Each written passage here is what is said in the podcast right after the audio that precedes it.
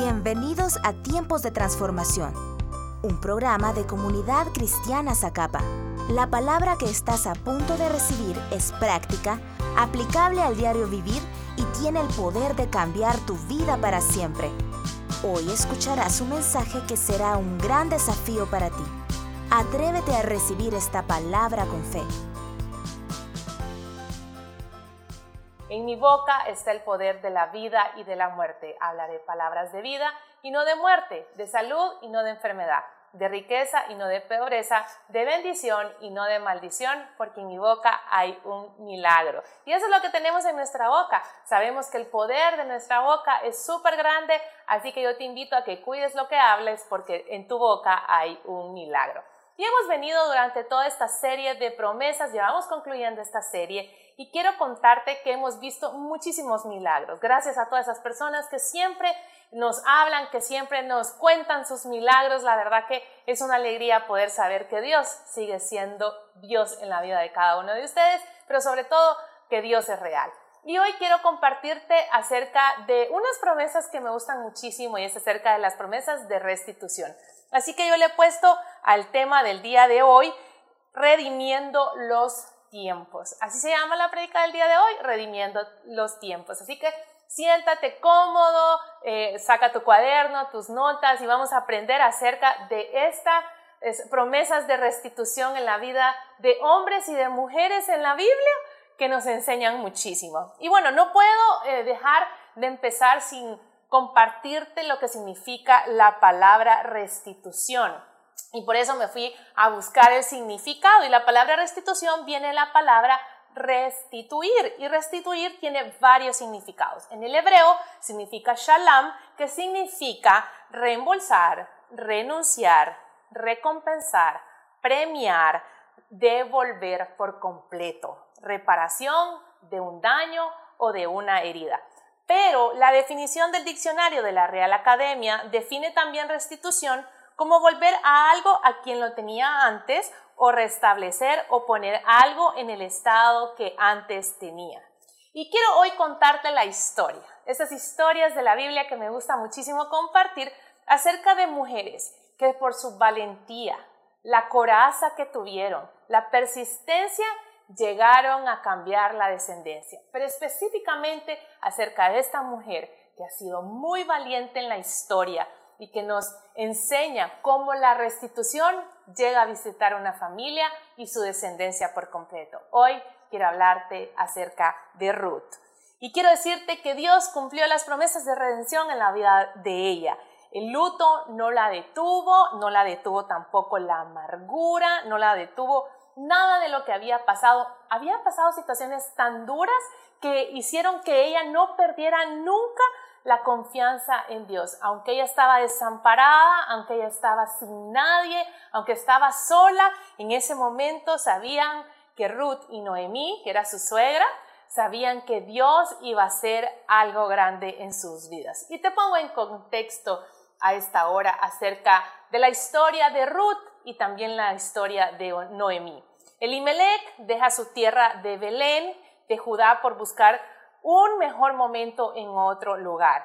La hambruna había azotado el lugar donde él estaba y entonces pasa de estar en Belén, migra hasta Moab. En ese momento, él iba con su, con su esposa, con Noemí, y bueno, cuando pasan de Judá, eh, de Belén pasan hasta, hasta la tierra de Moab, en ese momento, pues la historia les cambia por completo. Al morir Elimelech, sus dos hijos se casaron con Orfa y con, y con Ruth, y en ese momento, pues yo quiero contarte cómo la historia cambia por completo la vida de esta familia. Y quiero hablarte un poco de la genealogía, porque tú puedes oír los nombres y de pronto ya te enredaste, pero es importante que leas esas historias de la Biblia. Es un libro que está en el Antiguo Testamento, que es el libro de Ruth, y enseña tanto este libro que la verdad a mí en lo personal es uno de mis libros favoritos. Y vemos un poco la genealogía, quiero decirte que Elimelech era el esposo de Noemí, ellos tenían dos hijos, Kelión y Malón, y esos estaban cansados con Ruth y con Orfa.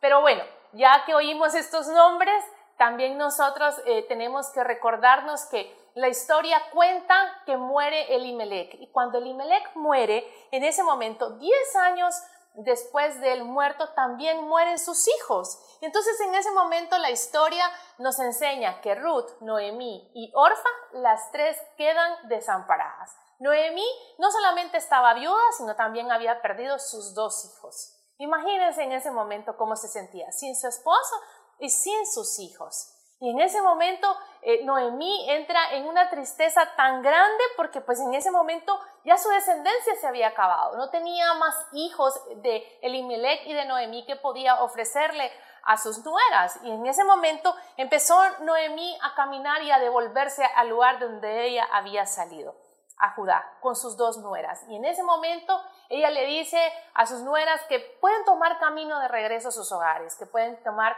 camino de regreso hacia donde ellas pues habían venido a sus familiares porque ella ya no tenía a nadie más que les podía ofrecer en cuanto a su descendencia.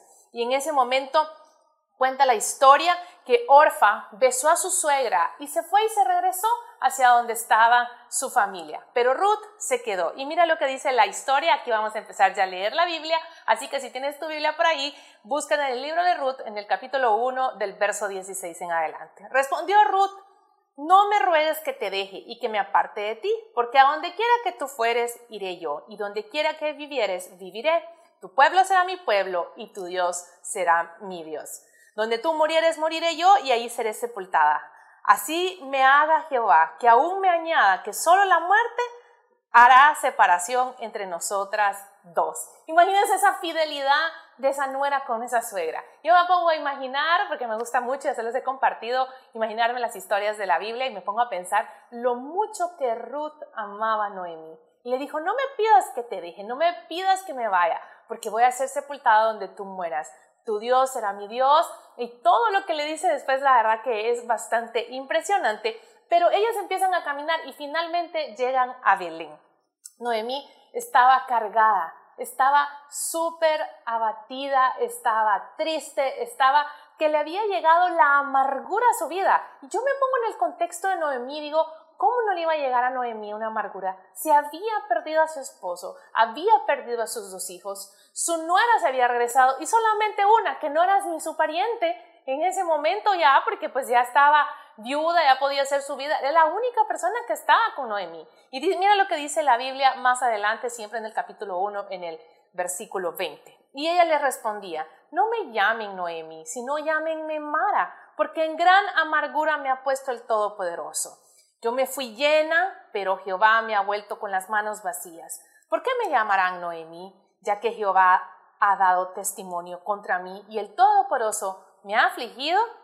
Así volvió Noemí y Ruth la Moabita, su nuera con ella, volvió de los campos de Moab y llegaron a Belén al comienzo de la siega de la cebada. Y entonces volvieron de los campos de Moab y llegaron a Belén, pero Elimelech, el esposo de Noemí, tenía un pariente, de esos parientes que quedan en el pueblo cuando ellos habían migrado hacia, Moab. Y en ese tiempo estaba ahí ese pariente de Elimelech que quisieron buscar y este era Boaz. Y dice el libro de Ruth en el capítulo 2, más adelante la historia se pone bastante interesante y hoy vamos a hacer un estudio de cómo las promesas de redención llegaron a la vida de estas mujeres. Y dice Ruth 2 en el capítulo 1.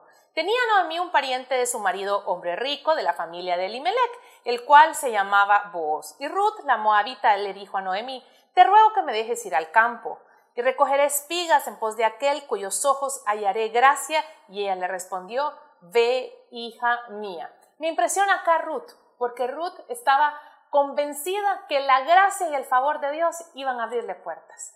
Y yo te quiero decir a esta hora que no te olvides que la gracia es el favor inmerecido de Dios, pero la gracia está lista para poder acercarte a tu vida.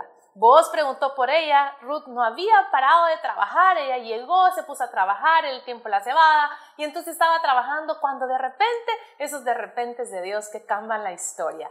La vio vos y preguntó por ella. Puertas se le abrieron a Ruth a través de su fe. Quiero decirte que hay puertas cerca de ti que se te van a abrir por el simple hecho de poder activar tu fe, de saber que Dios tiene los tiempos perfectos en sus manos y Él puede cambiar tu temporada, Él puede restituir, Él puede devolverte mucho de lo quizás que tú has perdido. Ruth actuó correctamente y esas puertas se abrieron. Pero yo quiero decirte algo, es que Dios recompensó la obra que Ruth había hecho, porque encontró refugio en Dios. ¿Cuántas veces nosotros nos hemos sentido abatidos, amargados, eh, tal vez con alguna pena profunda en nuestra alma? Y se nos olvida que el Dios Todopoderoso que está en los cielos puede hacer cosa grande en nuestra vida, que el Dios Todopoderoso que está en los cielos puede cambiar nuestra historia. Y miren lo que dice el libro de Ruth en el capítulo 2 del verso 11 en adelante, porque estas historias de la Biblia son tan reales, queridos eh, personas que nos escuchan y nos ven en esta hora. Estas historias de la Biblia son tan reales que nosotros podemos activarlas a través de oír esa palabra de Dios. Recuerda que la fe viene por el oír y el oír la palabra. Y son estas historias las que nos hacen recordarnos que los tiempos de restitución también nos están esperando a nosotros. Y dice la palabra de Dios en el capítulo 2 del libro de Ruth, en el verso 11. Y respondió vos y le dijo, he sabido todo lo que has hecho con tu suegra después de la muerte de tu marido, y que dejando a tu padre y a tu madre en la tierra donde naciste, has venido a un pueblo que no conociste antes. Jehová recompense tu obra y tu remuneración sea cumplida de parte de Jehová Dios de Israel, bajo cuyas alas has venido a refugiarte. Verso 13. Y ella dijo, Señor mío, hallé yo gracia delante de tus ojos, porque me has consolado y porque has hablado al corazón de tu sierva, aunque no soy ni como una de tus criadas. Y vos le dijo, a la hora de comer, ven aquí, come del pan, moja tu bocado en el vinagre. Y ella se sentó junto a los segadores y él le dio del potaje y comió hasta que se sació y le sobró.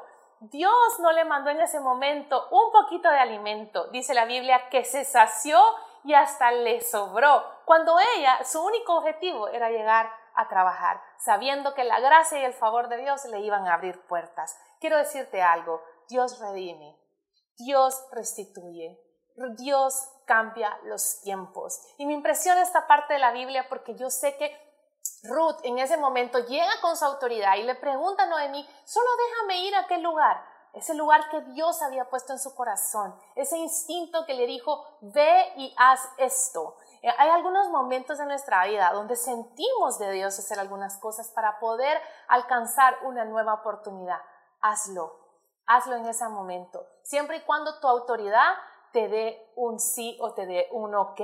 En ese momento Noemí le dice, sí, claro que sí, ve y haya gracia delante de todos los que vas a ir. Y en ese momento eso fue lo que a ella le pasó. Ella encontró la gracia y el favor de Dios. Te tengo que contar todo este contexto de la historia para que tú entiendas este final tan hermoso, porque los tiempos de aflicción cambian, los tiempos de aflicción no son para siempre sé y me uno y tengo empatía contigo, sabiendo que han sido tiempos difíciles los que hemos pasado en esta temporada.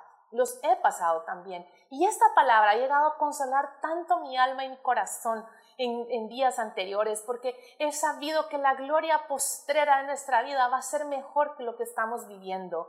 Dios trae para nuestra vida tiempos de redención, tiempos mejores, tiempos de alegría. Tal vez has pasado situaciones difíciles en las cuales no has visto la bendición, pero quiero decirte que la bendición de Dios está por llegar. El capítulo 3 del libro de Ruth, porque acabamos de pasar el 1 y el 2, habla de todo lo que su suegra le mandó hacer a, con vos. Puedes leerlo detalladamente, puedes estudiarlo y estoy segura que Dios va a hablar muchísimo a tu vida. Pero quiero caminar unos capítulos más adelante y podernos ir juntos al libro de Ruth en el capítulo 4, en el verso 9, en nueva traducción viviente lo voy a leer. Dice, luego vos se dirigió a las personas que estaban ahí y les dijo, ustedes son testigos que hoy le compro a Noemí todo lo que le perteneció a Elimelech y a sus hijos. Además me voy a casar con Ruth, la viuda de Malón. Así, el primer niño que nazca heredará el terreno y se mantendrá el nombre de su familia. Sus descendientes seguirán viviendo en Belén. El verso 11 dice, Sí, somos testigos, respondieron todos los que estaban presentes. Deseamos que Dios le permita a Ruth ser como Raquel y Lea, quienes tuvieron muchos hijos, de los cuales descendemos todos los israelitas. Me dan ganas de llorar al leer esta historia, porque vos lo que le dio fue honra a Ruth. En algún momento Noemí pensó que todo estaba perdido, que ya sin su esposo y sin sus hijos no había esperanza. Pero quiero decirte algo, y se me, se me corta mi voz y me pongo muy llena de la presencia de Dios, porque hay tiempos en nuestra vida donde nosotros creemos que todo va a terminar, pero Dios siempre tiene para nosotros un tiempo de redención. La descendencia cambió, el luto se fue y la amargura también hizo que se fuera. Aunque en algún momento Noemí le alcanzó la amargura y muchas cosas en ella fueron difíciles, Dios, por seguir trabajando y por seguir confiando, le cambió la historia y pudieron confiar en un futuro mejor dejando atrás todo lo sucedido, dejando atrás el luto, dejando atrás esas situaciones que en las cuales lloraron, esos momentos que caminaron sin rumbo, saber hacia dónde iban. Pero quiero decirte que el respaldo de Dios se dio en la vida de Ruth y la vida de Noemí. Nace Obed, padre de Isaí, el abuelo del rey David. Ese fue el hijo que tuvo Ruth. Tu fe y tu paciencia te van a llevar a heredar promesas grandes de Dios para tu vida. Luego cuenta la historia que Noemí estaba feliz y sus amigas se acercaban a ella y ella cuidaba al niño cuando crecía en sabiduría y ella cuidaba al niño de tal manera que podía ver la mano poderosa de Dios. Tú eres una generación que es bendita. Tú eres una generación de hombres y de mujeres que van a cambiar la historia de tu familia. Tú eres la persona escogida por Dios, así como fue Ruth para cambiar la historia y la descendencia de un lugar, pero estoy segura que es necesario que la fe, la paciencia, pero sobre todo la gracia y el favor de Dios se activen en este tiempo para que la restitución llegue a tu vida. Eres una persona escogida por Dios en medio de la circunstancia, en medio de las situaciones que quizás has vivido. Estoy segura que Dios tiene para ti promesas grandes de redención, promesas en las cuales tú vas a ver la mano poderosa del Rey. En esos momentos ellas pudieron tener en sus brazos esa promesa del Padre, esa herencia que le presentaron a Dios con fe, pero sobre todo con esa gracia y ese favor, ese favor inmerecido de Dios que llegó a alcanzarlas. Quiero decirte que Dios te va a bendecir muchísimo. Dios tiene para ti una vida de bendición. Dios tiene para ti un tiempo de redención. Solo es cuestión que tú le puedas creer, así como le creó Ruth en medio de la nada, en medio de regresar a un lugar donde no tenía ni siquiera su, su familia, no tenía absolutamente a nadie, pero lo que tenía era suficiente para cambiar la historia. Tal vez has pasado un tiempo difícil, pero hay un Dios todopoderoso que está en los cielos que puede hacer cosas grandes sobre tu vida. No importa las situaciones que hayas vivido, no importa lo que hayas pasado, hoy es el tiempo en que la redención y las promesas que Dios tiene se van a activar en tu vida. Quiero que me acompañes a hacer una oración para poder recibir a Jesucristo en nuestro corazón y que podamos juntos decirle, Señor, hoy es un día diferente donde yo voy a creer por mis promesas. Repite conmigo, Señor Jesús, a esta hora yo te abro mi corazón, yo te recibo como mi único y suficiente Salvador. Sé que tú moriste, sé que tú resucitaste, que tú estás sentado a la derecha del Padre. Si muero hoy, iré al cielo. Anótame en el libro de la vida. Por ti soy salvo. Búscanos en Facebook, Instagram y Twitter como Comunidad Zacapa.